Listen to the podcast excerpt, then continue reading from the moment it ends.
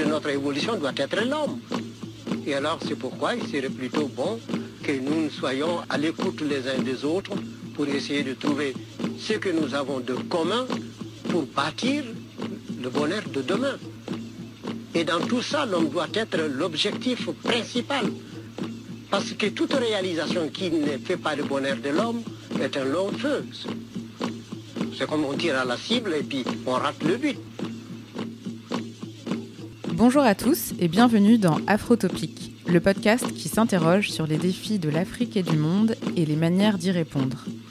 Je suis Mariamta Moussanang et je vous invite à me suivre dans cette exploration des enjeux contemporains depuis les Suds en général et les mondes africains en particulier. Car ce sont à la fois les sociétés qui subissent le plus fortement les destructions générées par la modernité occidentale et en même temps celles qui lui résistent le mieux. Parce que penser le présent à partir de l'Afrique monde est radical, cette radicalité est peut-être ce qui nous permettra de voir clair, de penser clair et d'entendre dangereusement, afin de nous rendre capables de réinventer le monde, nos manières de l'habiter et nos manières de nous relier. Si vous aimez ce travail, soutenez la production avec un don sur Eloasso et parlez-en autour de vous. Dans cet épisode, je reçois Blandine Sankara. Elle est la fondatrice de la ferme agroécologique Yelemani et c'est aussi l'une des petites sœurs du président révolutionnaire du Burkina Faso, Thomas Sankara. Dans cet entretien, on est parti de sa trajectoire à elle, construite autour de la question de la souveraineté alimentaire, et on a pas mal bifurqué vers l'expérience révolutionnaire menée au Burkina dans les années 80. On a insisté sur les modes d'organisation de l'époque et les stratégies employées pour la transformation sociale. J'ai pratiquement tout gardé. Ça fait un épisode un peu long, mais je pense que c'est un moment de transmission rare et précieux et une parole importante. Je remercie chaleureusement toute l'équipe du Festival alimentaire qui nous a invités et réunis à Bruxelles en octobre 2021 et je vous souhaite une bonne écoute. Bonjour Blandine Sankara. Bonjour. Vous êtes la coordinatrice de l'association Yelemani, une ferme agroécologique que vous avez fondée en 2012 au Burkina Faso. Euh, Yelemani donc, est située à une vingtaine de kilomètres de Ouagadougou. Et c'est difficile également de ne pas mentionner que vous êtes une des petites sœurs de Thomas Sankara, qui fut le président révolutionnaire du Burkina de 1983 à 1987. Blandine Sankara, vous avez votre propre parcours et vous tracez également votre propre voie d'engagement pratique qui s'articule notamment autour de la question de la souveraineté alimentaire au Burkina Faso. Et pour comprendre d'où vous parlez, est-ce que vous pouvez nous raconter votre parcours, c'est-à-dire depuis votre formation intellectuelle, les différentes étapes et surtout les questionnements qui vous ont conduite à créer cette ferme agroécologique aujourd'hui au Burkina et à formuler cette réponse à la question politique de l'indépendance qui se pose au Burkina Faso aujourd'hui? Alors merci euh, bien. C'est un plaisir de vous découvrir, Afrotopique. Et c'est vraiment un plaisir de savoir qu'il y a des jeunes qui portent aussi des initiatives pareilles. Et je ne pouvais pas ne pas, en tout cas, euh, accepter, répondre à votre quête. Pour revenir à mon parcours, j'ai fait des études en sociologie à l'université de Ouagadougou.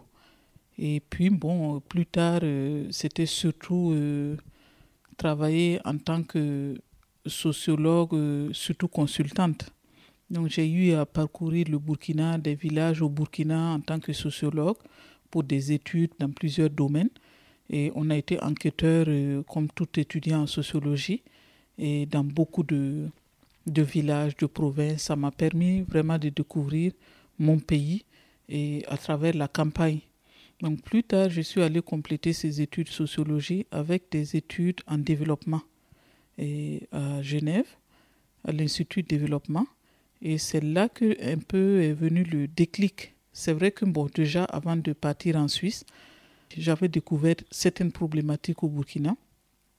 J'avais moi-même entamé des réflexions par rapport à certains problèmes euh, que vivait la campagne. Donc je ne suis pas arrivé en Suisse, euh, voilà, la tête, euh, j'allais dire, vide, quoi. C'est-à-dire, il y avait déjà, la bouteille était à moitié remplie. Donc, euh, arrivé en Suisse, euh, c'était toute la théorie de déconstruction des concepts en développement. C'était aussi la période où on parlait beaucoup de mondialisation, de globalisation. Il y avait tous les mouvements altermondialistes, notamment en Afrique de l'Ouest. Et, et voilà, ça bouillonnait quoi dans cet institut euh, lors de ma formation. Et ayant travaillé avant d'aller en Suisse, fait des recherches sur la, la transformation des produits agricoles euh, au Burkina, et j'étais resté sur cet aspect des choses, donc l'alimentation, l'agriculture. Et quand j'ai fini en, en, Suisse, les études là, à l'Institut, et la question pour moi, c'était voilà, maintenant qu'on a le diplôme, et qu'est-ce qu'on fait? Hmm. Rentrer au Burkina, dans nos pays, qu'est-ce qu'on fait? Il faut savoir qu'à à cet institut, c'était beaucoup plus euh, des étudiants ou en tout cas des personnes venues des pays du Sud, notamment l'Afrique, l'Asie et l'Amérique latine. Donc pour moi, premier pays en, Europe, c'était voilà la Suisse pour des études. Je découvrais un pays européen et c'était pas seulement à l'université mon mon espace. C'était pas seulement ce que j'entendais en théorie dans les amphithéâtres qui m'importait. C'était aussi regarder autour de moi pendant que je vivais là, comment les choses se passaient. C'était visiter aussi des initiatives qui se passaient.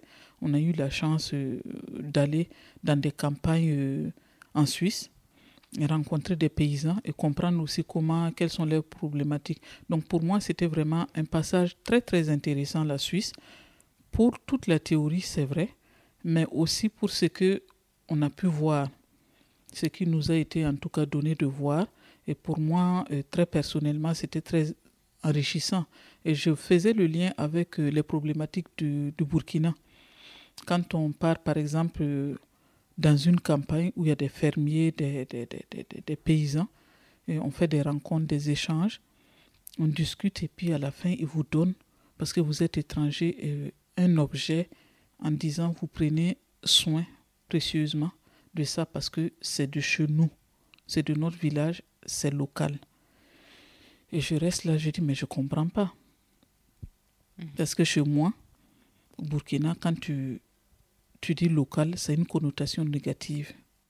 Et là, j'entendais qu'on me dit, prends soin, et ça peut être un objet pour nous banal. Pour eux, c'est très précieux, mais bon. Ramener ça au Burkina, je regardais une clochette euh, mhm. pour les vaches, mhm. et on te dit, prends soin, chez nous, c'est et je dis, mais pourquoi ils disent c'est local et on me dit de prendre soin alors que chez moi, le local, ça veut dire c'est déprécié, c'est ce qu'il y a de négatif et ce n'est pas bon, je ne comprends pas. Et là, ça tourne dans ma tête et je, dis, mais donc ça veut dire que nous aussi, nous devons valoriser ce qu'il y a de très local chez nous. Je dis donc il y a du travail à faire. Donc c'est un peu des réflexions comme ça, de voir que on valorise les paysans. Je rentre dans des grands magasins supermarchés et je vois que dans le rayon euh, légumes, ils mettent des images, des grandes images comme ça de paysans qui disent il est à tel kilomètre, il s'appelle tant, mm. on le valorise. Mm. Je dis mais attends, donc euh, les paysans ont de la valeur. Mais c'était des, des questionnements comme ça. Bref, et fini les, les, études là. Et quand j'ai demandé au professeur en classe, quand on a fini, on se disait au revoir. J'ai dit, mais qu'est-ce qu'on fait maintenant quand mm. on rentre? Ils disent comment J'ai dit, mais avec la théorie qu'on a appris ici pour parler de développement, mais concrètement, quand je rentre, moi, je veux savoir qu'est-ce que je fais. Et là, les profs disent, non, on vous a donné les outils. À vous de mm. voir maintenant comment vous allez, qu'est-ce que vous allez en faire, comment vous allez faire. Donc, euh, rentrer au Burkina, voilà, je, je continue de penser, réfléchir à la question donc euh, de l'alimentation, de l'agriculture, parce qu'il faut dire qu'en Suisse, j'avais aussi découvert le concept de souveraineté alimentaire. Les lectures des livres de Pierre Rabhi, le concept de souveraineté alimentaire, et je, me suis dit, voilà, ça, ça me convient. En fait, une politisation de ces questions-là, une, conscience politique qui s'est construite autour de, euh, de la question de, du paysanat, de nos modes de vie, euh, de ce qu'on appelle le, le, mode de vie traditionnel, en fait. Tout à fait, tout à fait. C'était ce côté euh, politique-là du concept qui m'intéressait. Quand on parle de souveraineté alimentaire, j'ai fait des lectures en Suisse Hmm, mais pour moi, c'était pas seulement le côté philosophique de la chose, mais c'était le côté politique, quoi. Donc, je rentre au Burkina. J'ai dit, mais j'ai pas envie d'aller m'asseoir dans un bureau, me faire euh, engager pour, euh, voilà, j'ai envie de mettre en place, de dérouler ma vision. Parce que, bon, avant de rentrer, j'avais une vision assez claire du développement, en tout cas à petite échelle pour le Burkina. Mm. Et du coup, alors, euh, justement, pour euh, continuer sur, cette, euh, sur la question de la souveraineté alimentaire et des questions d'agriculture paysanne, selon vous, pourquoi est-ce que c'est une question politique fondamentale qui permet d'impliquer toute la société et de faire de l'éducation politique autrement? Parce que quand vous parlez de souveraineté alimentaire, c'est toute une, j'allais dire, c'est toute une, toute une politique, c'est la vision politique et ça demande un engagement politique, éminemment politique pour des pays euh, comme le Burkina en Afrique de l'Ouest et tous les pays de l'Afrique de l'Ouest. Parce que le Burkina a plus de 80% de sa population dans l'agriculture, sa population en tout cas active dans l'agriculture. Donc la question de l'agriculture, même si euh, elle, est, elle concerne tous les paysans dans le monde entier, c'est universel, mais chez nous, comme on le dit, c'est une question de vie ou de mort. Hmm. Parce qu'une bonne partie est dans l'agriculture. Nous sommes très liés à l'agriculture. Et d'ailleurs, on a vu un peu les répercussions de, des importations dans nos, dans nos pays. En 2008. De l'importation des denrées alimentaires De l'importation des denrées alimentaires, la consommation des produits importés. Hmm. Comment ça empêchait en tout cas euh, les, produits locaux euh, d'avoir des débouchés. Comment ça tuait petit à petit l'économie locale? En 2008, ça a été très très clair, démontré. Il y a eu ce qu'on appelait les émeutes de la faim, des manifestations, des gens ont cassé des édifices publics pour réagir face donc à l'augmentation des prix des produits de base. Les produits de base qui étaient Qui étaient euh, notamment, euh, il y avait le pain, il y avait l'huile, donc le blé, il y avait l'huile. Le blé qu'on ne, qu'on ne, produit, pas, au, Burkina. Et pourtant, nous sommes euh, liés à, la baguette. Nous hmm. sommes liés à la baguette. Et ça aussi, c'est l'héritage colonial des choses. Vous allez dans le village le plus reculé du Burkina, vous allez voir que le cadeau que vous leur apportez en partant, c'est du pain. C'est du pain qu'on leur apporte ils connaissent le pain, la baguette. Ça, voilà. Petit à petit, euh, on a été habitué à des, des, des, aliments pareils qu'on ne produit pas. Mm, mm, mm. D'où aussi la nécessité de, de, de, de, en tout cas, travailler sur les mentalités, comme le nom de l'association l'indique, Yelemani signifie changement. Donc pour nous, c'est changement de mentalité. Donc travailler à changer les mentalités par rapport à ce type de consommation. Donc la souveraineté alimentaire, c'est, c'est, politique parce que quand des, des populations ne comprennent pas que l'augmentation des produits de, de, base, ce n'est pas du fait de l'État central à Ouagadougou, mais c'est un problème euh, mondial qui avait des répercussions dans le village le plus reculé du Burkina, hmm. l'augmentation du prix du pétrole, certains accords au niveau euh, mondial qui a des répercussions dans un petit village du Burkina. Des gens qui faisaient le pain avec leur four traditionnel ont arrêté de produire le pain. Du coup, vous leur demandez qu'est-ce qui se passe? Ah oui, mais c'est vous qui venez de la ville. C'est en ville que la décision a été prise d'augmenter le prix de la farine de blé. Vous leur expliquez que non, c'est un problème euh, euh, global. global. Et voilà. Et en ce moment, ils vous disent, mais alors, donc ça peut se répéter. On dit oui, parce que ce n'est pas lié au c'est pas le Burkina qui décide. Mm, mm, mm. Ils disent, mais si c'est ça, si on n'est pas à l'abri d'une euh, prochaine crise pareille, est-ce qu'on ne doit pas réfléchir à utiliser nos propres céréales? Donc là, c'est intéressant parce qu'ils commencent à penser endogène. Et ça touche tout le monde. Et ça touche tout le monde. Toute la, Parce que l'alimentation, euh, c'est des questions qui touchent tout le monde. Mm, mm, mm. Consommateurs, producteurs, tout le monde. Et justement, en fait, euh, à l'époque, dans les années 80, euh, votre grand frère Thomas Sankara euh, il avait ces mots-là en fait au sujet de l'impérialisme et il, il, illustrait ce que c'était que l'impérialisme en disant pas besoin d'aller chercher très loin dans un discours très fameux. L'impérialisme, il est dans vos assiettes. Et donc tout de suite, il a posé la question de, savoir comment accéder à une véritable indépendance, en fait, à la deuxième indépendance. Et la deuxième indépendance qui est beaucoup plus, en réalité, concrète, pratique, matérielle, qui est euh, en réalité l'autonomie et l'autogestion.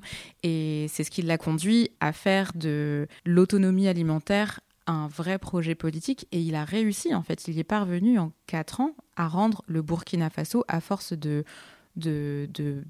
politiques publiques euh, qui ont favorisé la consommation et la production des denrées agricoles locales, à rendre le Burkina euh, souverain et autonome euh, en matière de, denrées alimentaires. Exactement, parce qu'on avait compris à l'époque que l'exploitation, l'exploitation, c'est vraiment par l'alimentation. On pouvait exploiter un peuple, un pays, et à travers l'alimentation. Donc, euh, à partir du moment où on a compris cela, que de façon insidieuse, culturellement, parce que l'alimentation, c'est des questions culturelles, et à partir du moment où on a compris qu'on pouvait donc euh, utiliser ce côté-là pour euh, imposer, pour exploiter un peuple, il fallait réfléchir donc à comment, comment en venir à bout, comment régler la question. Et c'est pour cela qu'à l'époque, oui, on disait il faut commencer d'abord à, revaloriser donc nos produits alimentaires, nos produits locaux, parce qu'on a des potentialités. Donc tout ce qui est potentialité locale, il fallait euh, le revaloriser. À partir de cet instant, on demande aux coopératives de femmes et, à tout le monde de euh, d'imaginer d'autres formes. Et d'ailleurs, il y avait les grandes pancartes partout qui disaient euh, libérez votre génie créateur on mhm. demandait à tout le monde, dans tous les secteurs, de libérer le génie créateur. C'était rien d'autre que de dire, même dans l'alimentation et les coopératives, et il faut innover, il faut inventer. Mhm. Donc vous avez à cette époque des gens, des femmes qui faisaient, qui, je donne un exemple, qui, qui faisaient par exemple des glaces alimentaires avec des, des, fruits sauvages comme le karité. La mhm. crème glacée avec de, de, de, des fruits sauvages de qualité. Des gens qui. Donc, il y avait beaucoup d'innovation et chacun voilà, inventait, innovait, parce que euh, c'était une forme aussi de dire, euh, de se faire confiance, de dire on peut avoir de belles choses, de bonnes choses avec nos potentialités locales. Donc ça, il fallait le démontrer et en même temps, ça nous rend beaucoup plus indépendants parce qu'on n'est pas lié aux importations. Donc c'était des réflexions euh, pareilles et qui nous amenaient petit à petit à vouloir en tout cas sortir de, du joug des exploiteurs, en tout cas le système qui mhm. nous exploitait. Mhm.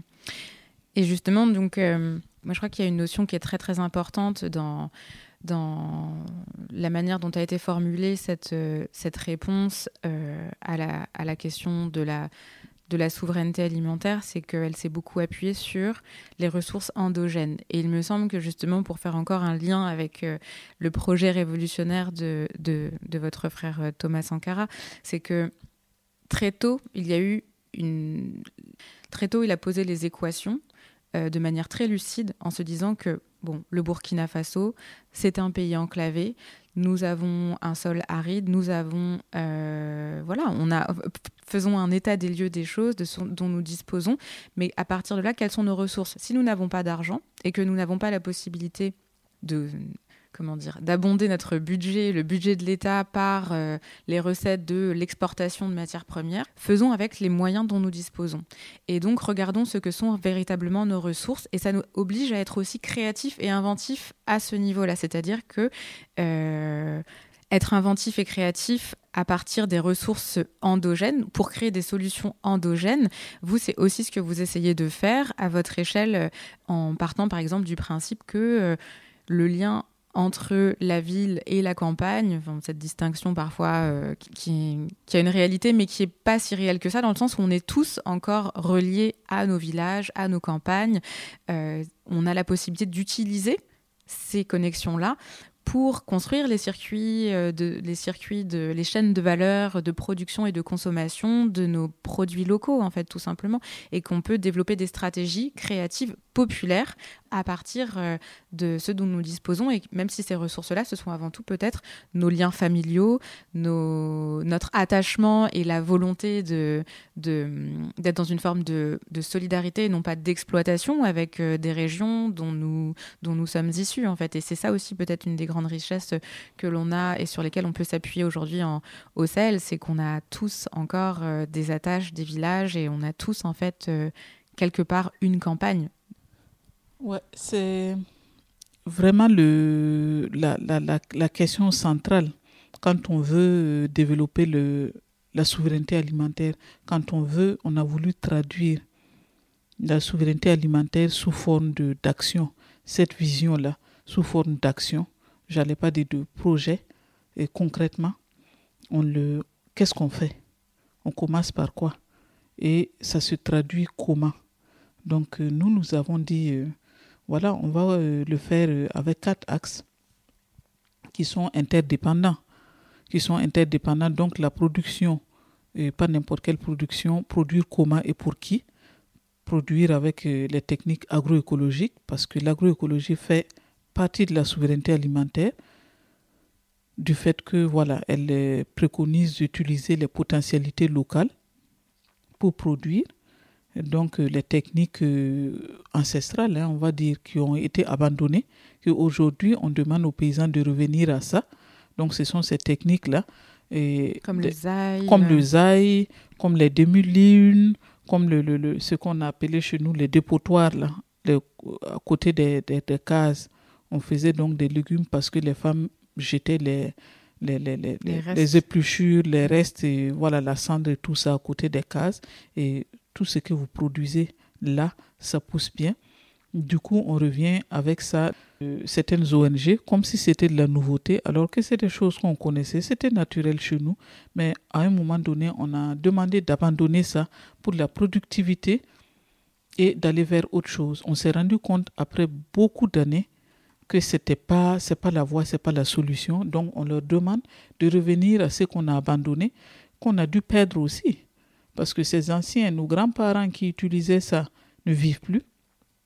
Est-ce que la transmission s'est faite? Est-ce qu'en abandonnant, on n'a pas aussi oublié? Donc, c'est des pertes de connaissances au fil du temps que les encadreurs agricoles, c'est qu'on a, les agronomes dans les villages, et on fait perdre. On fait perdre, la recherche a fait perdre des connaissances que nous avions. Et aujourd'hui, petit à petit, avec l'agro, on leur demande, ces mêmes ONG et tout, et de revenir vers ça. Et même ils disent, on ne comprend pas. Hmm. On ne comprend pas ce retour euh, en arrière là. Hmm, hmm. C'est quoi ça? Parce qu'on nous dit c'est pas bon, on nous dit après c'est bon. Et du coup, c'est difficile. C'est difficile de la transition. Donc, bref, et nous sommes dans la production agroécologique avec les techniques. Production, par exemple, du compost avec le fumier, avec le nîmes, les feuilles de nîmes et tout le reste, les plumes d'oiseaux, de poulets et production aussi de produits phytosanitaires biologiques avec le gingembre, l'ail, le piment, le tabac, des choses comme ça pour lutter contre les ravageurs parce qu'on n'utilise pas du tout de produits chimiques. Et voilà, ça c'est le côté production et commercialisation qui demande que vous sensibilisez les consommateurs burkinabés. Parce qu'il ne suffit pas de produire des bons légumes sains et tout ce que vous voulez si le consommateur n'a pas compris vous ne lui présentez pas ça, il l'achète parce que visiblement, il n'y a pas de différence avec les produits, euh, les autres légumes produits euh, de façon conventionnelle, on va dire, avec des produits chimiques. Donc, il faut sensibiliser le consommateur.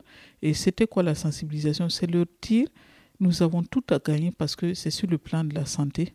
C'est des produits sains. Ça ne détruit pas notre santé.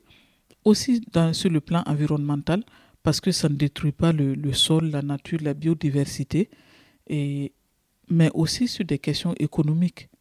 Nous gagnons parce que nous ne sommes pas liés à des produits importés. On maîtrise ce que nous faisons. Quand on fait des produits phytosanitaires, ce sont nos femmes avec des mortiers qui fabriquent elles-mêmes. Elles sont expertes en la matière. Donc il y a tout ce qui est tout est sur place. On ne va pas dire qu'il y a la Covid, donc des produits sont bloqués à des ports, ne peuvent pas arriver au Burkina. Nous, on n'est pas lié à ça. Donc, c'est leur montrer cette indépendance-là des choses. Et puis, euh, de l'autre côté, c'est aussi de sensibiliser le consommateur et dire aussi, ah, vous êtes lié à la campagne. Donc, achetez ça parce que ça vient des gens de la campagne on doit les soutenir d'une certaine façon parce que nous venons tous d'un village. Il n'y a pas un Burkinabé ou tout autre Africain hein, qui n'a pas un village et qui ne vient pas d'un village et qui n'est pas fier de retourner au village euh, de temps en temps parce qu'il y a un événement malheureux ou heureux. Voilà, on retourne au village pour des cérémonies. On parle de son village quand on se présente tout de suite euh, entre Africains. En tout cas au Burkina, vous demandez, vous venez de quel village? Vous donnez votre nom, demande c'est quel village. Donc, quelque part, il y a cette fierté-là de dire, moi, je viens de tel village.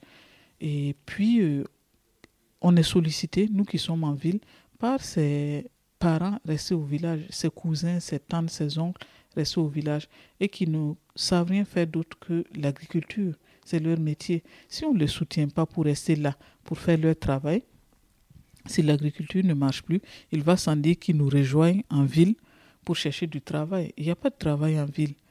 Et, ils viennent grossir les rangs des chômeurs en ville. Ou bien ils tentent de prendre le bateau en tout cas de, se chercher et d'aller plus loin, l'immigration. Donc les zones rurales et plus loin l'immigration vers d'autres pays en Occident. Donc pour limiter ça, pour les accompagner ou les soutenir d'une certaine façon plus intelligente, mhm. c'est quand même de consommer et d'acheter cette production-là. Donc on a fait ce travail de sensibilisation, nous continuons. Et quand on allait, c'était pas pour vendre au début, en 2012-2013, on ne vendait pas. Mais c'était fondamentalement pour sensibiliser les gens. Avec nos légumes, on arrivait dans les services, les ambassades et tout, euh, les Burkinabés qui, étaient, qui avaient le pouvoir d'achat et de dire, regardez, voilà, des légumes, c'est ça, au-delà du fait que ce soit sain, parce que c'est produit comme ça, ça, ça, ça, ça préserve l'environnement. Mhm. Mais il y a un côté qui nous lie à ça. Donc, du coup, vous faites un travail de proximité, de sensibilité. Vous parlez aux gens pendant des minutes avant de les amener, de les convaincre. Donc il y a ce travail qui a été nécessaire à faire. Et, et puis de l'autre côté, c'est commencer aussi la transformation, donc la conservation de nos produits, parce qu'en Afrique, ou en tout cas au Burkina, il y a le fait que on produit pendant trois mois. Pendant mm. trois mois, on peut avoir beaucoup de légumes, de fruits, et puis le quatrième mois, durant toute l'année, le reste de l'année, il n'y a plus tout de, de légumes. Hein. Ça correspond à quoi en fait comme saison? Et Ça correspond pour ce qui est des légumes entre octobre et, janvier. Et puis pour ce qui est des, des céréales, c'est la saison pluvieuse. Donc c'est-à-dire euh, juillet, août, septembre. Mhm. Et il faut maximiser. Parce que après, durant toute l'année, les neuf mois et août, il n'y a plus rien. Mhm. Donc euh, comment garder nos productions, comment ajouter de la valeur, c'est en transformant, en conservant pour pouvoir euh, avoir de quoi manger plus tard. Mhm. Donc la question de la transformation, conservation est un élément central et dans ce que nous nous faisons. Donc au-delà de ça, on s'est dit, ça ne suffit pas de produire des bons légumes sains et tout le reste. Ça ne suffit pas de transformer et il faut aller vers le jeune public qui est notre public cible, les femmes et les jeunes. Les jeunes, parce qu'on ne peut pas parler de changement de mentalité si on ne s'adresse pas aux jeunes. Mhm. Ce n'est pas à des gens comme moi, à mon âge, qu'il faut changer, c'est les plus, plus, jeunes. Des enfants qui sont encore à l'école, qui sont au, lycée, des adolescents, qu'il faut commencer à expliquer les enjeux du commerce mondial. Il faut commencer à expliquer et ce que c'est qu'un paysan au Burkina, l'importance, la place du paysan, quelles sont les saisons, quelles sont les potentialités dans différentes régions du Burkina, parce que le jeune, l'enfant qui n'est jamais allé à plus de 3 km de chez lui, il ne peut pas comprendre que le Burkina a d'autres potentialités à l'est, au nord, au sud, tout le reste. Qui correspondent à d'autres zones géographiques et donc euh, d'autres sols, d'autres réalités euh, climatiques. Et d'autres potentialités qui existent. Donc c'est un éclairage euh, de l'esprit et nous travaillons beaucoup avec les écoles, les, lycées et avec ce public-là. Pour terminer, le quatrième axe, c'est vraiment euh, le plaidoyer. On s'est dit tout ça c'est bon, mais ça reste à des niveaux très circonscrits. Si on veut faire un changement, il faut aller aussi vers les politiques, Mhm. les politiques commerciales, les, produits, les, les politiques euh, agricoles. Donc on ne peut pas être de côté sans toucher à, à ça. Donc nous faisons le plaidoyer et en, ce, en cela, avec d'autres, hein, on n'est pas les seuls à faire le plaidoyer. Nous avons par exemple euh, en 2015, avec d'autres, conduit, Yelimani en tout cas a conduit la, la marche, là, coordonné la marche contre Monsanto. Et on arrivait à des résultats, même si c'est mitigé, ces résultats-là, ça reste des résultats quand même. Parce que C'est-à-dire Monsanto est parti du Burkina, la grande firme Monsanto. Il n'y a plus de semences euh, OGM qui sont vendues aujourd'hui au, au Burkina? Et il y en a, ils sont revenus d'une certaine manière, mais en tout cas en 2015, on avait pu les faire partir, même s'ils essayent par d'autres moyens de revenir. Mais c'est un travail de longue haleine. Par exemple, On- ils essayent de revenir par quel moyen Ils essaient de revenir à travers euh, toujours le coton, toujours le coton en donnant des, des- continuer de donner des intrants aux Mhm. producteurs, aux cotonculteurs, des intrants que les producteurs utilisent finalement, même pour les, les, les- le céréal.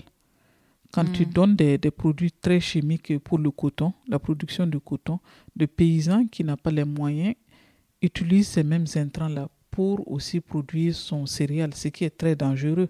Parce que le coton, bon, on peut dire, oui, ça appauvrit les sols et tout le reste, mais comme ce n'est pas alimentaire, les conséquences sont moindres. Mais faire de, de- des OGM et dans, le, dans l'alimentaire, ça devient très, très dangereux. Donc la réussite a été de les faire, en tout cas momentanément, partir. Et nous avons eu le soutien des, des paysans à l'époque, en 2015, parce que le coton du Burkina ne s'était pas bien vendu à Mhm. l'époque. Oui, parce que le, le Burkina, c'est la culture, en tout cas, d'exportation principale du Burkina, c'est le coton. Et est-ce que vous avez, vous pouvez nous donner un peu les chiffres, euh, nous, dire Je- ce que ça représente en termes? Pas le chiffre, mais je sais que c'est la première production euh, d'exportation, hein, c'est le coton. Et nous étions en tout cas entre premier et deuxième niveau mondial Hmm. euh, par rapport à la qualité du coton. Et puis tout à coup, euh, ça a chuté. Je ne sais pas à quelle, euh, comment on- à quelle position on était, mais on était vraiment déclassé, le coton burkinabé, justement parce que en utilisant les intrants de Monsanto, la fibre, la tige là, s'est raccourcie. La tige s'est raccourcie, du coup, au niveau mondial, le coton burkinabé ne s'est pas bien vendu Hmm, les fibres Les sont devenues plus courtes. plus aussi. courte. Les, Mm. les paysans se sont endettés, et avaient beaucoup de problèmes. Et qu'est-ce qu'ils font avec du coton qu'on ne leur a pas pris? Ah, ils ne le mangent pas, en On tout ne cas. le mange pas en tout cas. Mm. Et des gens se sont suicidés parce qu'ils ne pouvaient plus rembourser, parce qu'ils n'ont pas produit à manger. Ils ont maximisé sur ça. Donc du coup, euh, voilà quoi. Donc c'est des exemples comme ça. Et on a eu le soutien, et parce que aussi avait le changement du régime en 2015 au Burkina, avec le soulèvement en 2014 euh, populaire là. Et il y avait quand même euh, Le ballet citoyen le ballet citoyen et bien qui a d'autres. chassé euh, Blaise Compaoré. Voilà, la rue, euh, Mm. toute la population, en tout cas une bonne partie qui est sortie Mm, mm, pour ch- chasser, faire partie de l'ancien système à, à l'époque. Donc on a eu le soutien euh, de toutes euh, ces perso- personnes, tous ces groupes-là. Donc pour dire, euh, voilà, parce que nous, Il y a là, différents fronts, en fait. il y a différents fronts. Mm. Voilà, il y a différents fronts et, et de plus en plus, les exemples viennent nous donner raison que nous sommes sur la bonne voie. Quand on parle de 2008, les émeutes de la faim, l'augmentation des produits de, de- de première nécessité, quand on, on retourne dans le passé sous la révolution, quand le, le haricot vert du Burkina ne s'est est resté sur le, le- le- à l'aéroport international de Ouagadougou, des tonnes et des tonnes de haricots verts. En quelle année? Et ça devait être, en tout cas, pendant la révolution. Mm, Comme la révolution a duré 4 ans, mhm. c'est pendant, je ne sais pas si c'est en 84, 85, 86, je ne sais pas, mais c'était à cette période-là. Et puis, euh, des tonnes de haricots verts restaient sur, euh, à l'aéroport, simplement pour des questions politiques, Mm. parce que la révolution qui dérangeait des pays occidentaux et a été punie. On voulait punir euh, le Burkina, la révolution. Et comme nous n'avions pas d'avion pour euh, exporter nos produits, l'avion qui devait venir les chercher a refusé mais c'était des raisons politiques. Et comment faire en sorte donc que les paysans qui attendaient le retour, donc euh, leur haricot est venu empaqueté et comment les payer pour qu'ils puissent continuer de vivre. Donc euh, il fallait trouver une solution. Quand on vous punit, il faut démontrer aussi que nous pouvons aussi euh, avoir une certaine résilience en nous Résistance même. Voilà, résistance même, en s'appuyant sur des solutions endogènes. Ce qui a amené le gouvernement à l'époque à presque, voilà, amener les, les, les, chaque fonctionnaire à prendre un carton de haricots verts et que c'était coupé à, acheter un carton acheter de haricots verts et c'était coupé à la fin du mois dans votre salaire. Et c'est ainsi que nous, qui étions même en ville, qui ne mangeons pas le haricot vert, qui ne savions pas comment euh, cuisiner le haricot vert parce que c'était pour euh, l'exportation. Et on a appris à manger du haricot vert. On a appris à comment le cuisiner. Bon, chaque ménagère et essayer de voilà d'imaginer comment cuisiner le haricot avec sauce, avec du couscous, avec de l'huile. Et, voilà. Hmm, mais ça, c'est, ça me paraît. Euh, enfin, c'est un exemple qui illustre extrêmement bien toutes les avancées qui ont été menées pendant la période révolutionnaire et qui ont surtout consisté au fond à, faire autrement, à innover, à créer un peu d'incitation, utiliser finalement l'outil de l'État, euh, de des politiques publiques, enfin du décret, euh, pour créer des petits dispositifs d'incitation ou d'accompagnement pour transformer des pratiques, transformer des mentalités et surtout transformer euh, en fait rendre la population actrice et première actrice du changement et de la transformation sociale. J'aimerais beaucoup que vous nous que vous puissiez un petit peu nous parler au fond de, toute cette époque qui est quand même extrêmement riche en expérimentation et en expérience politique d'un autre genre, d'un nouveau genre, dans le sens où le fait d'être en permanence euh, dans l'obligation de se confronter à certaines limites et contraintes a poussé le gouvernement révolutionnaire à être extrêmement innovant et créatif. Euh, est-ce que vous pouvez nous, parler un petit peu euh, de, des, différents, des différentes initiatives qui ont eu lieu, de, je sais pas, dans le cadre de la santé, dans le cadre de la lutte euh, pour la salubrité, enfin euh, euh, des, différentes, des différents petits dispositifs comme l'EPI ou bien les, les, CDR. En fait, en quoi, ça je crois que c'est un chapitre très important des choses à mentionner quand on, quand on parle du Burkina Faso et, et de, de, de, en fait, de toute cette période qui a été un grand laboratoire d'initiatives populaires basées sur des solutions endogènes qui ont réellement transformé le pays et la société.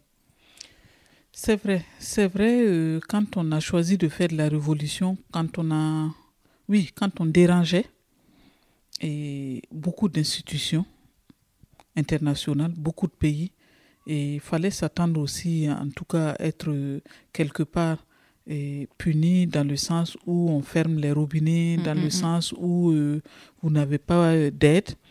Dans tous les cas, c'était même pas l'objectif de la révolution, c'était même pas ce que la révolution voulait réellement, c'était vraiment de faire des efforts et au niveau euh, endogène.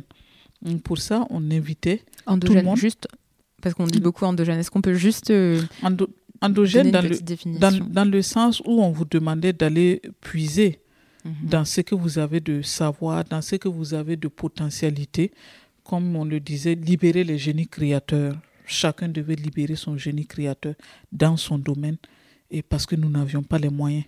Quand euh, la révolution est arrivée de toutes les façons, les caisses étaient vides. Il a succédé à un pouvoir, remplacé un pouvoir qui avait laissé les, caisses vides. Donc, on avait refusé de prendre aussi les, les, les, les comment, les prêts oui. les prêts au niveau de la Banque mondiale, du FMI et tout le reste, en tout cas de subir certaines conditionnalités de ces institutions-là. Donc qu'est-ce que vous faites? Ça veut dire qu'il faut aller chercher d'autres solutions. Il n'y a pas d'autres ressources en fait. D'autres ressources en fait. Donc il fallait expliquer aux populations tout ça. Nous avons refusé du fait que voilà, voilà, voilà.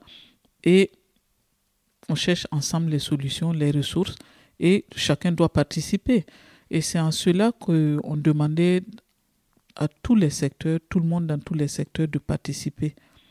tous les niveaux pouvaient contribuer au développement de la nation. Qu'on ait été à l'école, qu'on soit analphabète, tout le monde peut participer à son niveau. Donc, euh, au niveau de la santé, par exemple, euh, l'hôpital, euh, qui était le seul hôpital à l'époque, Yalgado, là, à Ouagadougou, avait besoin d'ambulance. Avait besoin d'ambulance, on n'avait pas les moyens. Et on demande à tout le monde, chaque fonctionnaire, de donner un certain montant. On prélevait un certain montant dans le salaire des fonctionnaires et pour payer donc des ambulances pour l'hôpital Yalgado. Et c'était passé à la télévision dès qu'on achetait et on les garait à l'hôpital, on demandait aux populations de venir voir. Donc c'était aussi la transparence, la question de la transparence, pour dire, voilà, on a prélevé, on a eu telle somme, Mhm. et voilà ce que ça représente. On a payé ces ambulances que vous pouvez aller voir. Donc c'est cette transparence qui a fait que tout que les populations ont adhéré aussi à la révolution. Donc ça, c'est des exemples comme ça dans nos quartiers. Bon, moi, j'ai- participé, j'avais un âge ca- qui me permettait de participer dans les quartiers. C'était chaque mois, nettoyage de quartier. Chaque quartier nettoyait son quartier une fois par mois et on faisait des compétitions interquartiers. Mhm. Et vous participez soit physiquement, Mhm. en sortant pour récurer les caniveaux et arracher les herbes, nettoyer, Et balayer. comment c'était organisé tout ça? Il y avait une... C'était organisé à travers les, ce qu'on appelait les comités de défense de la Révolution, Mhm, les CDR. les CDR, avec des délégués, des personnes. Et Comme un syndicat de quartier qui... euh, syndicats de quartier qui discutaient des problèmes du quartier, des problèmes du secteur. Et chacun, il y avait une permanence et où on pouvait en tout cas aller débattre, faire des veillées débats. Ce qui était très enrichissant, ces veillées débats-là. Parce que euh, tout le monde, et vous avez le gardien, et vous avez le- la, la, la, la, la- la ménagère, vous avez l'universitaire, vous avez le, le prof d'université, vous avez... Donc c'était tous les milieux qui se retrouvaient là et qui, se, qui débattaient toute la nuit, ce qu'on appelle les veillées débats, et qui permettaient de parler et de la, du quartier, des problèmes du quartier, la gestion, comment euh, on gère le quartier, le secteur, ces veillées débats-là. Donc- et surtout, en fait, euh, non seulement c'était du débat, donc euh, de, la, discussion, mais derrière, c'était du passage à l'action à partir des... euh, des hum, enfin, chacun, au fond, se donnait de son temps, de son énergie pour derrière participer au nettoyage du quartier, ou en tout cas, on était dans des formes d'autogestion. Personne n'attendait, en fait, l'idée, c'était pas de discuter pour, pour constru- enfin, écrire un cahier de doléances. C'était vraiment comment est-ce qu'on s'organise pour le faire nous-mêmes avec euh, tous les habitants du quartier et de participer et de construire au fond euh, cette, euh, cette société qu'on a envie de voir advenir. Tout à fait. Il n'y avait pas euh, d'attente vis-à-vis de l'État. C'était vraiment chaque secteur de voilà pour ces actions-là de, de, de, de- de les faire parce que ça ne demandait pas grand-chose. Ça demandait que les gens sortent. Ça demandait que soit vous participez physiquement dans le travail ou vous apportez des outils si vous ne pouvez pas sortir, des outils pour le nettoyage des tabacs, des palais, des râteaux ou bien vous n'avez pas tout ça, vous participez à travers euh, financièrement en donnant de l'argent pour acheter de l'eau pour ceux qui travaillaient. En tout cas, tout le monde était invité à participer d'une manière ou d'une autre. Donc, vous avez le choix de la participation. Donc, c'était ça. Au niveau des villages, vous avez par exemple des personnes, des villageois, des femmes analphabètes qui étaient valorisées dans le sens où ils avaient aussi leur euh, organisation avec leur comité avec leur comité, il y avait déjà les accoucheuses qui étaient la traditionnelle là, qu'on valorisait. On leur apprenait les premiers soins, euh, comment on soignait une plaie, comment on pouvait détecter les cas de paludisme à la saison pluvieuse. Et puis, elles avaient le nécessaire, un sac. Elles sillonnaient les villages aux alentours pour détecter les cas de paludisme qu'elles transmettaient au niveau supérieur, donc au centre de santé, qui transmettaient au niveau plus haut encore. Donc, c'était vraiment hiérarchisé dans le sens où tout remontait et tout redescendait aussi Hmm. en termes de, de gestion de, de- des choses. Ça a été aussi une manière d'organiser une circulation entre les savoirs traditionnels, les problématiques contemporaines, modernes, et de s'appuyer sur les ressources qui étaient, euh, là vous avez cité l'exemple des, des sages-femmes, euh, des accoucheuses euh, dans les régions rurales, mais pas que, en fait j'imagine aussi à la ville. s'appuyer sur des savoirs en termes de santé et de pratiques de, soins pour en faire des maillons essentiels de la chaîne de pour en faire des, des actrices de, la politique de la santé publique. Absolument, on demandait à tout le monde de, de, participer. Et dans un village, il fallait construire. L'État n'a pas les moyens de construire dans tous les villages des, centres de santé. Donc c'est les villageois eux-mêmes qui construisaient les postes de santé primaires, ce qu'on appelait les, les, PSP, postes de santé primaires. Et mm. c'était ça, même les, logements des enseignants. Les enseignants qui devaient être affectés dans des villages, mais il n'y avait pas de logement. Donc l'enseignant qui refusait d'y aller, c'était les populations qui construisaient les logements parce que l'État central n'avait pas les moyens. Donc c'était vraiment une participation à travers effectivement la valorisation des savoirs, des connaissances aussi de ces populations-là. On a vu mettre en place à l'époque l'organisation regroupée tout ce qui est des tradis praticiens pour accompagner les gens de la santé parce qu'ils avaient des savoirs pour lutter contre le palu, contre certains problèmes de santé. Donc mhm. il fallait les regrouper, il fallait qu'ils travaillent avec euh, les gens de la santé. Donc dans tous les secteurs, il y avait une revalorisation, en tout cas l'organisation euh, des savoirs locaux. Et ça, c'était aussi en même temps et valoriser ces personnes-là. Et c'est ça aussi qui faisait qu'elles euh, participaient, parce que pour une fois, elles voyaient bien qu'elles n'étaient pas en reste. Elles n'étaient pas seulement des spectateurs. Et c'était surtout, voilà, elles étaient actrices. Mhm, mhm. Sinon, euh, voilà. Oui, ce sont les Burkinabés qui ont construit le Burkina. Voilà, exactement, les Burkinabés qui ont construit le Burkina. Tous. On demandait, voilà, tous, on demandait même ceux qui sont en ville, au-delà de nettoyer les quartiers et tout le reste, et de construire les, rails.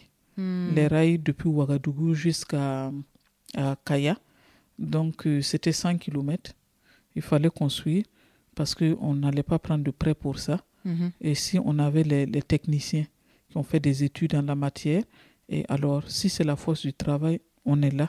Et chacun, le dimanche, qui peut aller poser les, les, les, les traverses les rails pour que petit à petit, on arrive à, à poser les rails sans prendre de, de. Quoi. Et puis c'était l'enjeu de justement de, de faire du travail émancipateur en, opposition au travail forcé, qui était une réalité euh, sous la colonisation, le travail euh, forcé gratuit, en fait, pour pas, pas, pas dire l'esclavage, mais, globalement quand même du travail forcé, euh, qui était imposé par des compagnies, même les compagnies de chemin de fer auparavant, en fait, et qui ont... Oui, on s'est appuyé, la révolution s'est appuyée aussi sur des sur des, des, expériences comme ça en se disant si à l'époque on a forcé nos grands-parents, nos parents à le faire, c'est que par la force, par l'organisation et la force du travail, donc euh, par l'organisation, on peut le faire, mais cette fois-ci de façon volontaire. C'est de façon volontaire, c'était pas forcé. Il n'y avait pas un impôt de capitation, il n'y avait pas le fait que si vous ne participez pas, voilà les conséquences euh, au niveau du, du colon qui vous punissait. Non, c'était vraiment pour construire le pays. Donc, mhm. montrer que, puiser aussi dans le passé des expériences pour construire des, ce que nous voulons, la mhm. société que nous voulons. Donc, c'était vraiment. Euh, voilà, ça bouillonnait, ça bouillonnait à l'époque dans tous les secteurs, dans tous les milieux. Et c'est en ce sens que le Burkina était un laboratoire de beaucoup d'expérimentation dans tous les secteurs. On a tout expérimenté avec les CDR. Euh, on a, ils ont tout essayé. Il y a eu aussi le, l'effort populaire d'investissement. Oui, l'effort populaire d'investissement, quand je parlais tout à l'heure de, des ambulances qui ont été achetées, ça faisait partie de l'effort populaire d'investissement. Et il y a eu d'autres choses. Hein. On demandait. C'était fait en accord avec. Enfin, c'était pour expliquer un peu le dispositif. C'était euh, ça s'appuyait beaucoup sur euh, les, les, salaires des fonctionnaires qui étaient payés par l'État. Euh, et il y avait une discussion qui était organisée, il y a eu des organes de, de, de fin, des médias, une radio, euh, des émissions qui permettaient directement à la population de, de, de, de, faire des suggestions, enfin d'être impliqué au premier degré et de, et de, il y avait toujours aussi quand même la recherche de l'adhésion. Oui, c'est parce que tous ces problèmes-là, les problèmes, l'orientation politique, euh, les projets politiques étaient partagés avec les populations. Étaient partagés avec les populations dans tous les secteurs, les services. Euh, il y avait des rencontres où on disait véritablement voilà, on, a, on connaît nos réalités, voilà les problèmes et comment euh, on trouve alors la solution ou l'alternative donc chaque service, chaque, chaque milieu, j'allais dire, chaque communauté était euh, amenée à mm. proposer, pas seulement faire l'état des lieux, mais il fallait aussi en même temps faire des propositions et même la stratégie. C'est seulement même des propositions, il faut aller jusqu'à la stratégie de comment y arriver. Donc euh, on demandait ça. Et donc ça c'est ça c'est très intéressant parce que Aujourd'hui, là, en 2021, euh, quand on parle de stratégie, on s'adresse tout de suite à des cabinets de conseil euh, du type, euh, on va pas les nommer, mais voilà, on fait appel à des consultants, à des gens qui n'ont parfois jamais mis les pieds sur le continent africain, qui sont loin, à Washington, Paris, Londres, et alors que au moment de la révolution, on partait du principe que c'est la population qui connaît ces problématiques mieux que personne et que c'était donc aux premiers concernés d'élaborer leurs propres euh, projets et de développer leur propre stratégie à partir de leurs propres ressources. Et c'est là où je trouve que c'est là qu'en fait on est allé vraiment loin. Parce que c'est à partir des ressources dont on dispose, à savoir si ce sont seulement des bras que l'on a pour construire 100 km de rail, on va utiliser les bras que l'on a pour construire les 100 km de rail et faire une économie de euh, dizaines de millions euh, de francs, enfin français, enfin peut-être plutôt milliards, mais dizaines de millions euh, d'euros pour, pour construire un tronçon comme, comme un tronçon de 100 km. Il n'était pas question de, de payer et d'aller faire, d'aller amener quelqu'un de je ne sais pas quel continent, d'où, pour nous dire quels sont nos problèmes. Hmm. Quels sont. On connaissait nos réalités, on connaissait nos problèmes. Et c'était. Il n'y avait pas besoin d'amener une personne extérieure qui n'a jamais été là, de venir un temps euh, relatif, parce que ça peut être court relativement, pour nous déterminer quels sont nos problèmes. Quelqu'un qui n'est pas du milieu, qui arrive là, on lui donne un temps pour faire son travail, un consultant. Comment peut-il vous dire quels sont vos problèmes C'est vous qui connaissez vos problèmes et c'est à vous de, de les déterminer. C'est à vous aussi de chercher les stratégies et, comme l'État le disait à l'époque, euh, montrer en même temps ses limites. Là où euh, l'État, le budget de l'État ne peut pas euh, aller. Mm. Et on le disait clairement. Donc il n'y avait pas. C'est-à-dire, tout ce qui était fait, mm. c'était que la population voyait comme c'est à eux on ne leur demandait pas de le faire pour euh, accompagner l'État. C'est-à-dire, c'était à eux, ils participaient à la gestion de la chose publique. Donc c'est en cela que c'est intéressant. Et une anecdote, c'est quand le président euh, Thomas Sankara est parti une fois à près de 200 km de Ouagadougou, et mhm. il va là, et la population euh, autour de la place publique euh, qui l'attend, discussion comme ça, comme il aimait le faire, mhm. et informel. Euh, et voilà. Les gens qui. Ah, on vous attendait, camarade président, mhm. parce que nous avons des doléances. Mhm. nous avons des doléances. Ah oui, dites, dites toutes vos doléances. Donc, ils se mettent à citer, on veut ci. Ah non, non, c'est pas fini, on veut ça aussi. Et d'autres qui restent derrière, qui crient, on veut ça. Il dit, après, il dit, vous avez fini N'oubliez rien, hein. s'il y en a, il faut dire encore. Et puis, il récite encore, il dit, bon, c'est très bien, on va faire tout ça. Ah oui? Ah, c'est une bonne... Ils applaudissent. Et lui, de leur dire, on va faire tout ça, mais c'est vous qui allez le faire. c'est vous qui allez tout faire. Il dit, ah, bon, comment ça? Nous, on n'a pas l'argent. Il a dit, non, non, non, il ne suffit pas, c'est pas seulement que l'argent. Vous allez nous dire comment vous pouvez participer. On a des techniciens, ils vont vous faire le détail de ce que ça coûte hmm. en termes d'expertise, en termes d'agrégat pour construire ça, ça, ça. Et voilà, vous aurez ça et vous direz à quel niveau vous pouvez participer et comment vous pouvez participer. Et c'est là que il y a eu tous les, les débuts d'apport de, d'agrégats, de sable, de cailloux, Hmm. de gravions par les populations en trois mois, qui apportaient petit à petit et qui et lui de leur dire quand vous aurez eu telle quantité demandée par le technicien là, vous nous faites si le technicien viendra voir.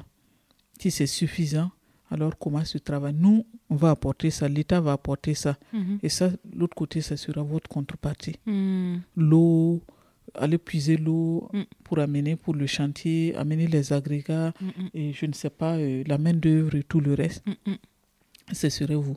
Donc c'était des. On a besoin de se rappeler de tout ça parce que de faire en fait de la communauté un acteur, euh, l'acteur, enfin l'acteur politique de la transformation sociale par la pratique, euh, je crois que c'est toujours aussi pertinent. C'est toujours aussi pertinent parce que en 2000, euh, je crois que c'était en 2000, euh, 2010, euh, j'ai été, avant de commencer en 2012 Yélémani, j'ai été euh, faire euh, un travail dans un village. Et le travail, c'était par rapport à l'interpellation, concept d'interpellation.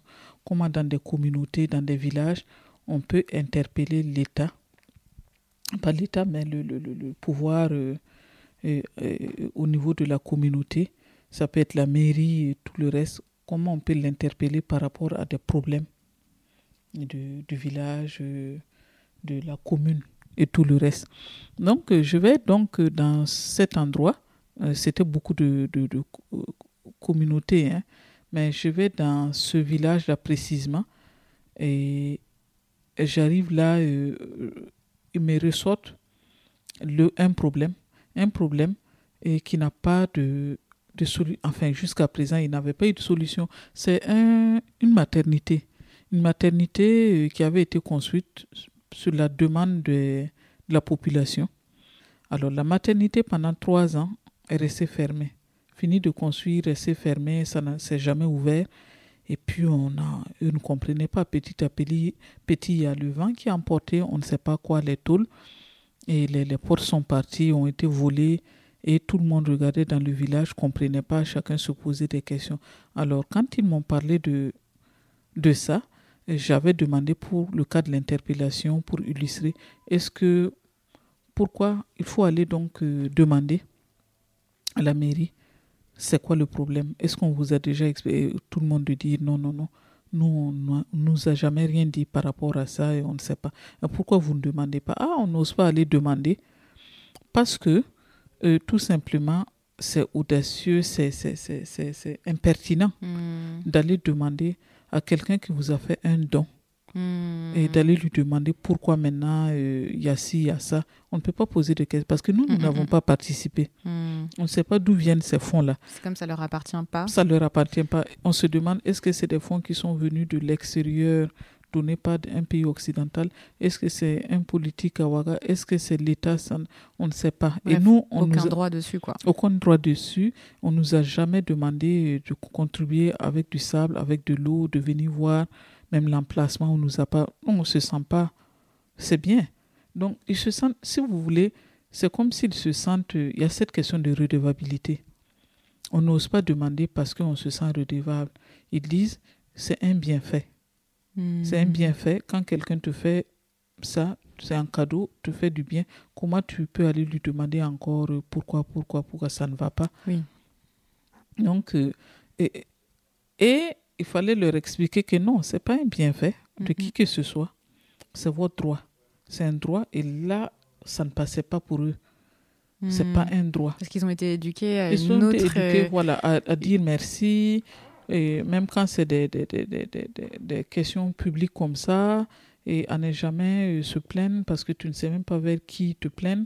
Et d'abord, il faut parler français pour aller t'adresser à ces gens-là.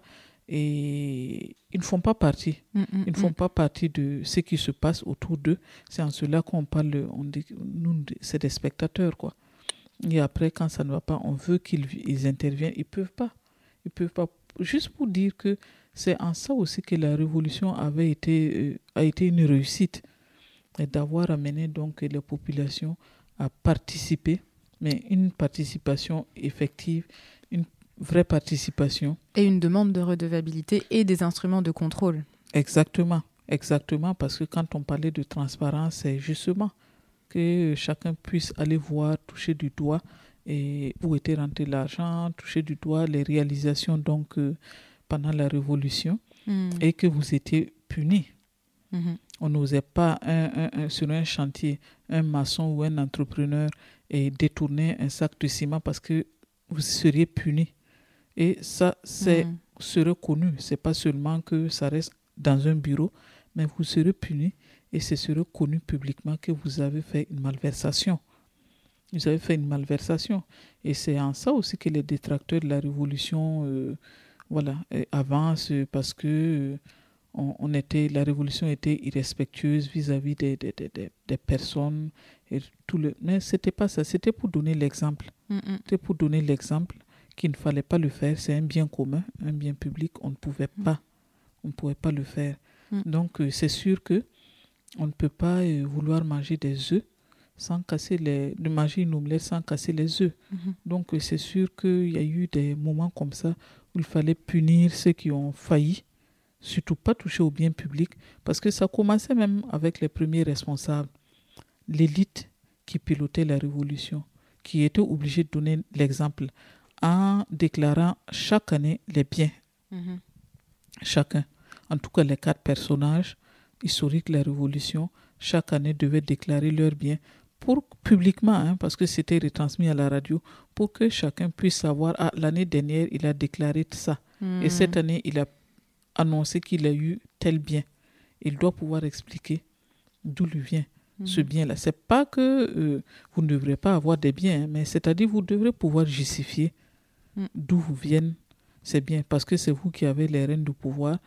Peut-être que c'est dans les caisses de l'État. C'était pour éviter simplement que des gens n'aillent puiser dans les caisses de l'État pour s'enrichir. Mm, mm. C'était pas qu'on voulait pas que des gens aient des biens. D'ailleurs, la révolution, ce qu'elle voulait, c'était le bonheur pour chacun.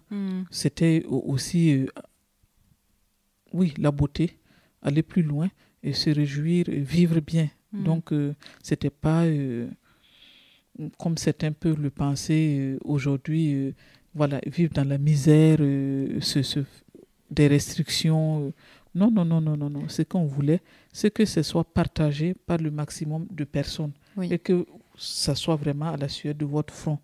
Et ça impliquait, euh, ça impliquait euh, de transformer la culture politique qui avait été installée auparavant. euh, et euh, et d'ailleurs, il- à cet égard-là, il y avait, enfin, la plupart des, des travaux, euh, qu'il s'agisse des travaux champêtres ou des travaux dans les dans les, les comités, de, enfin, dans les quartiers. euh, dans les différents secteurs, c'était aussi des, des travaux festifs quoi, qui étaient organisés dans une, avec une, enfin, dans une Ambiance.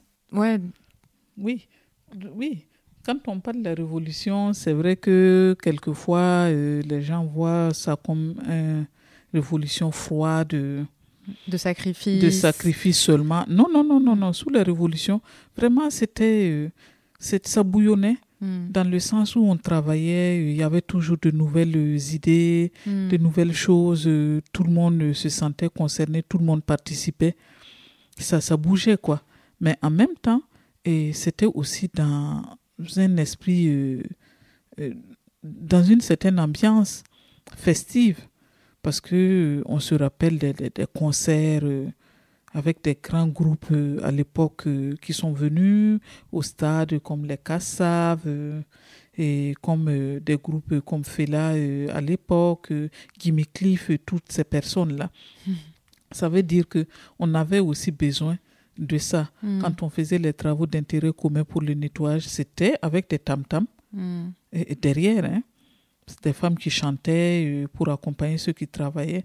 Et y avait, on avait quand même démocratisé à l'époque les, les- les- ce qu'on appelait les balles poussières, là où jouaient les orchestres. euh, voilà. Et c'était tout le monde qui participait. Vous pouvez voir le patron et puis le chauffeur. euh, tout le monde dansait là. Tout comme dans les comités de quartier, quoi. Comme, tout comme dans les comités, le président pouvait déboucher là, comme ça, à l'improviste, là, sur la piste pour danser ou pour prendre la guitare et jouer un peu avec un homologue, euh, un autre président qui arrivait, qui était en visite au Burkina, il l'amenait là pour danser. Et puis voilà, danser avec tout le monde et tout de suite il repartait. Et même ceux qui faisaient les boîtes de nuit, ceux qui, les boîtes de nuit, on avait cassé les prix pour que tout le monde puisse aussi aller. Hmm. En tout cas, euh, baisser beaucoup les prix pour que ça ne soit pas seulement une certaine élite. Donc, c'était ça. C'était aussi dans l'ambiance. Et quand on demandait de libérer les jeunes, c'était les, voilà, les orchestres. L'orchestre des femmes des colonnes de la Révolution, c'était l'orchestre des enfants, les petits chanteurs au point levé. il y avait des chansons. Euh, en tout cas pour accompagner la révolution dans le sens inviter les gens au travail, à l'honnêteté, à l'intégrité, hmm. des messages qu'ils faisaient passer ces orchestres. Donc on s'amusait. Hmm, hmm. on s'amusait beaucoup aussi et à, cette période-là. Mais c'était notre révolution, c'était notre pays, c'était le patriotisme. C'était vraiment avec patriotisme qu'on le faisait et on défendait le pays. Tu sais, touche pas à mon pays, quoi, à ma patrie à l'époque. Donc, du coup, il y a eu cette, euh, cette, euh, cette fierté-là. touche pas à mon pays. Voilà.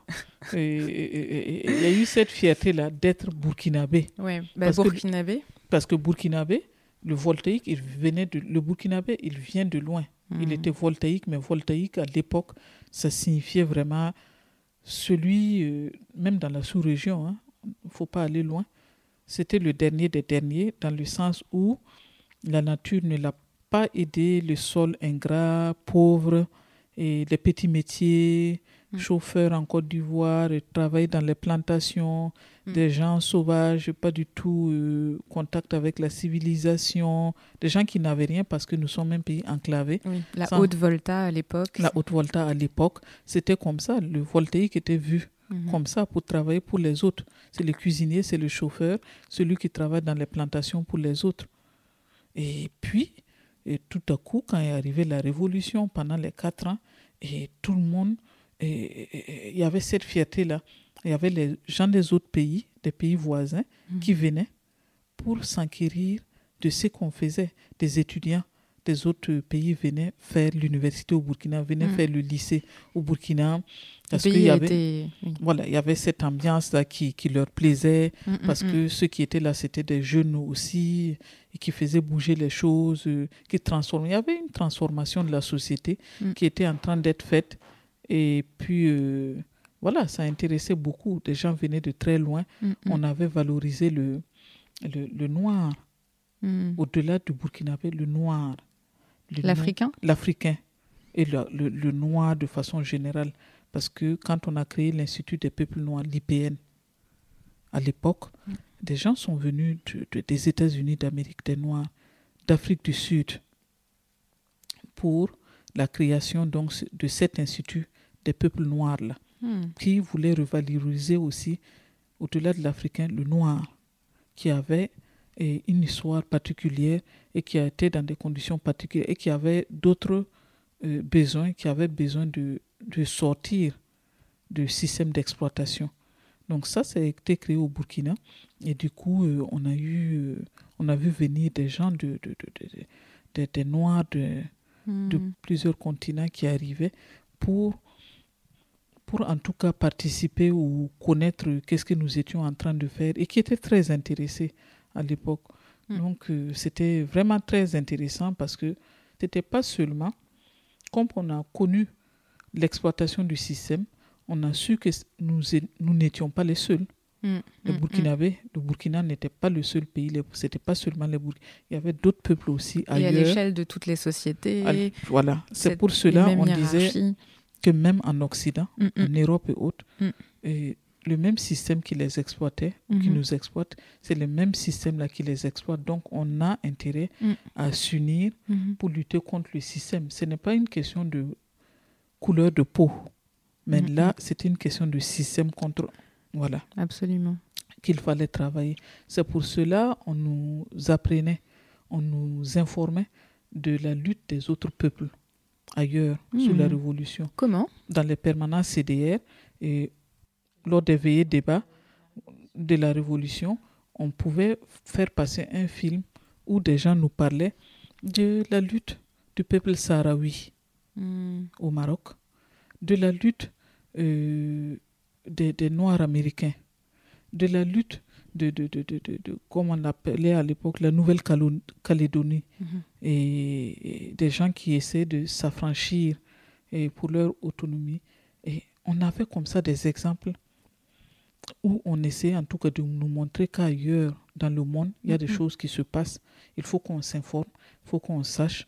Ce n'était pas seulement un enfermement, une révolution enfermée, mais c'était une révolution ouverte évolution ouverte et il fallait être euh, en, lien et mhm. en lutte avec toutes les injustices qui se passaient dans le monde et pas s'enfermer dans notre petit pays euh, au Burkina. Et ça, ça permettait à des, oui, à des gens de la, j'allais dire, de la classe moyenne, même de la basse classe, si on peut appeler, on peut catégoriser comme ça, qui pouvaient vous tenir euh, un débat Mhm. ou en tout cas vous expliquer la lutte de tel ou tel peuple mm. ou telle ou telle euh, euh, communauté. Mm. Voilà, on est étonné. Et parce qu'il participe, parce qu'il suit, veut La formation de la population est assurée par euh, des, ces organes, un ces d'éducation populaire. Voilà, et pour comprendre, mais aussi pour savoir comment on mm. peut être en lien avec ces gens-là. Qu'est-ce que nous pouvons faire ensemble, même si on est très loin, l'un de l'autre, et même s'il est parfois des réalités et des détails qui ne sont pas les mêmes, mais comment alors on peut être, euh, on peut, on peut s'allier euh, contre le système exploiteur? Hmm. Donc c'est ça qui était aussi euh, très intéressant à l'époque, quoi.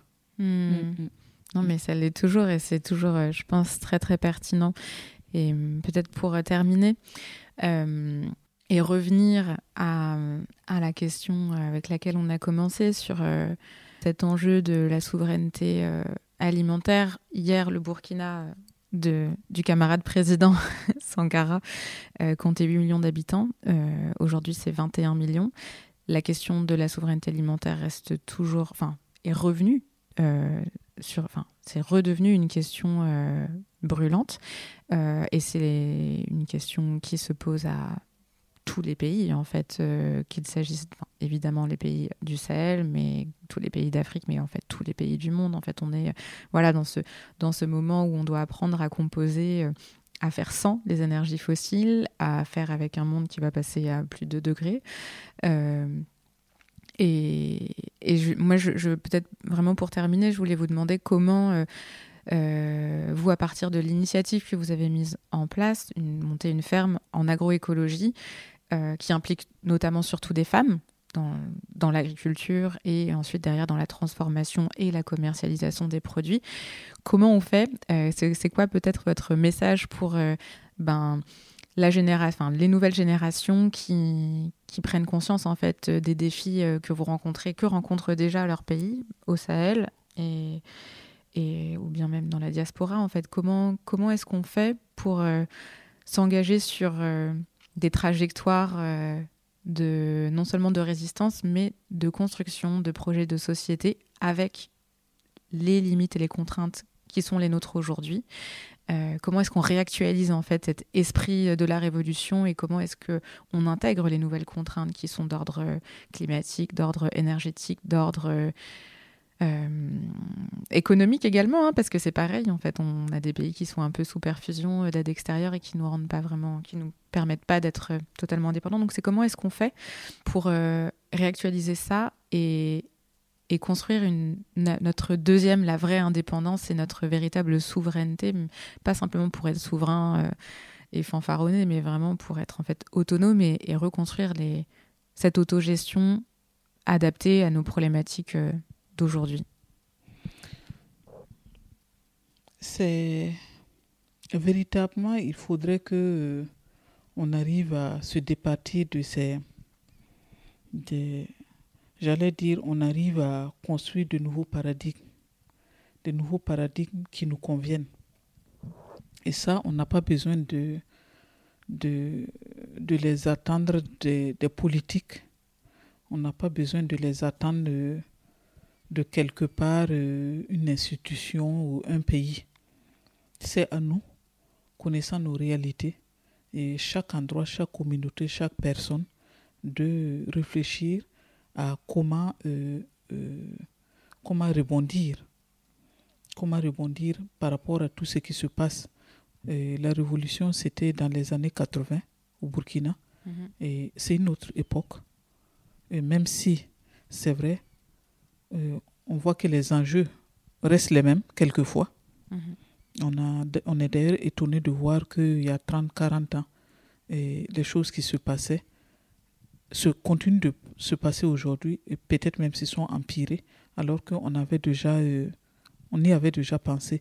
Donc en cela, il faut aussi aller puiser dans le, dans le passé, dans des laboratoires je dis le Burkina était un laboratoire dans tous les secteurs. on a des répertoires en fait de solutions de qui solutions, déjà été des choses qui ont été expérimentées, mhm.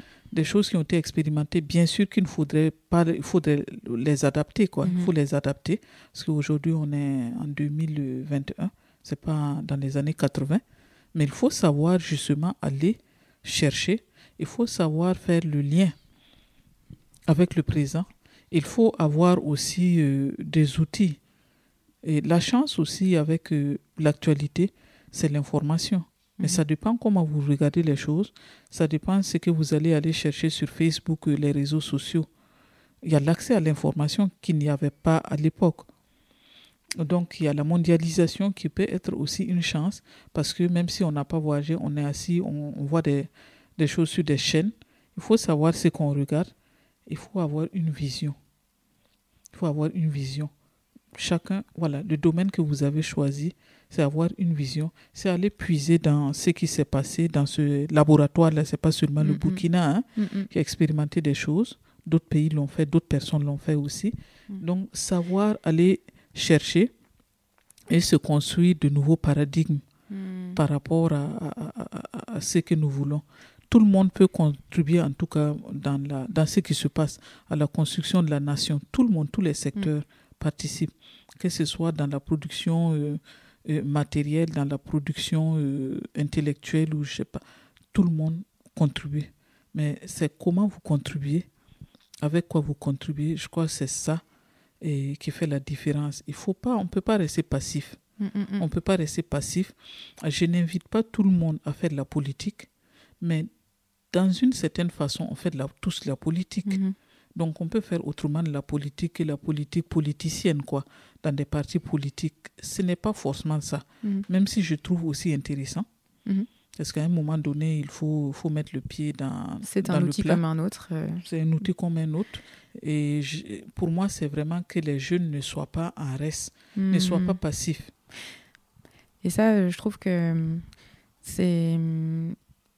Ça résonne avec ce dont vous me parliez plus tôt, mais euh, du fait que même dans les lycées, euh, même dans les lycées, qu'il s'agisse dans un hôpital, dans un lycée, en fait, les gens étaient toujours organisés. Il y avait une véritable culture de l'organisation, du comité de gestion. En fait, les gens avaient une culture de l'auto-organisation et de l'autogestion.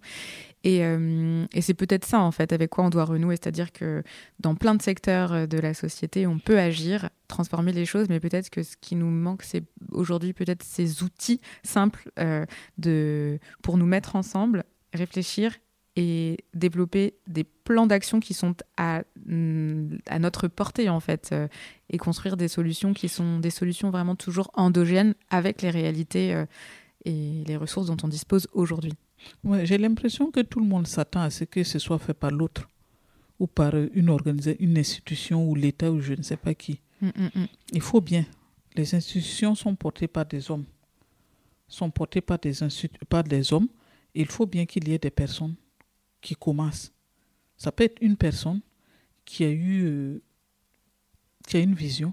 Ça peut être un groupe de personnes, comme sous la Révolution, l'élite là. Mais à chaque fois, c'est une personne, c'est des personnes qui, euh, qui commencent et qui partagent avec les autres et qui adhèrent pour arriver donc à cette organisation. Donc pour moi, le plus important, c'est euh, la personne qui a une vision, qui a une idée, qui est au clair avec les choses, parce qu'il faut, euh, il faut couper avec un certain système. On a envie de, de, de créer de, nouvelles, de nouveaux paradigmes là. Il faut partager avec d'autres et essayer d'aller justement puiser dans des exemples qui se passent ailleurs pour construire son chemin, quoi. il ne faut pas attendre que, euh, voilà, parce que ça manque. Pour moi, non. Les outils sont là, les stratégies même sont là. Il faut avoir le courage. C'est vrai que c'est très difficile parce que ça peut être au péril de votre vie, comme ça l'a été avec euh, euh, Thomas et, les, et la Révolution, qui n'a duré que quatre ans. Mais voilà, on en parle aujourd'hui. Mm, mm, mm. Et certains s'en inspirent. Et toute la révolution n'est pas finie, même si politiquement on a voulu effacer. Mais euh, dans les actions, vous voyez encore les traces de la révolution à travers les organisations des femmes, les coopératives de transformation sur des choses alimentaires.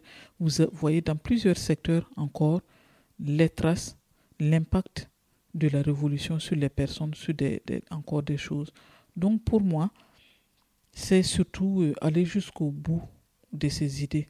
Et j'ai toujours dit que même quand on fait des études, surtout ceux qui ont la chance de faire des études, c'est pas seulement pour être intellectuel euh, dans le sens euh, dogmatique seulement, mais c'est aussi la chance de connaître ailleurs, même quand on n'a pas voyagé, parce que les livres vous ouvrent l'esprit, vous amènent vers d'autres horizons, d'autres exemples et tout le reste qu'on sache euh, ce qu'on veut, qu'on crée quelque chose à partir de là.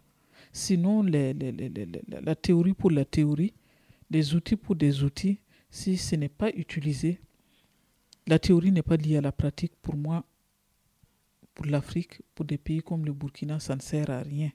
Ça ne hmm. va servir, il n'y aura pas d'impact.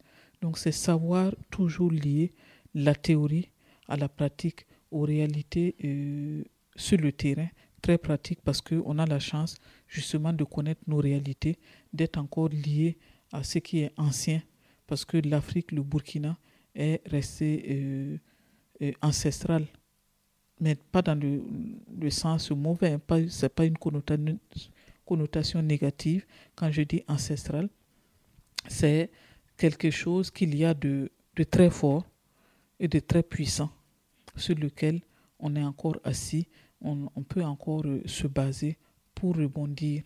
Et ça, il faut euh, prendre, comme le disait c'est quel écrivain, et savoir lier le bois au bois, savoir apprendre à vaincre sans avoir raison.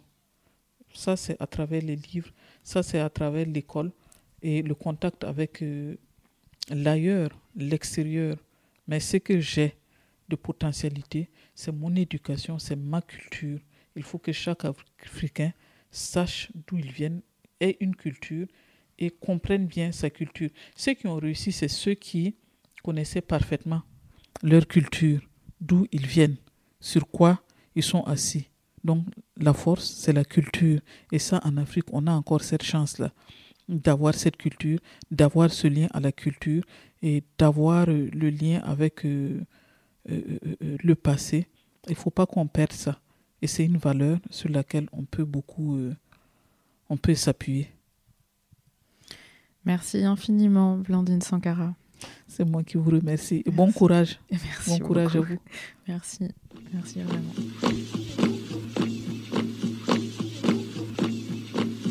C'était Afrotopique, un podcast de Mariemta Moussanang pour l'association Génération Afrotopia.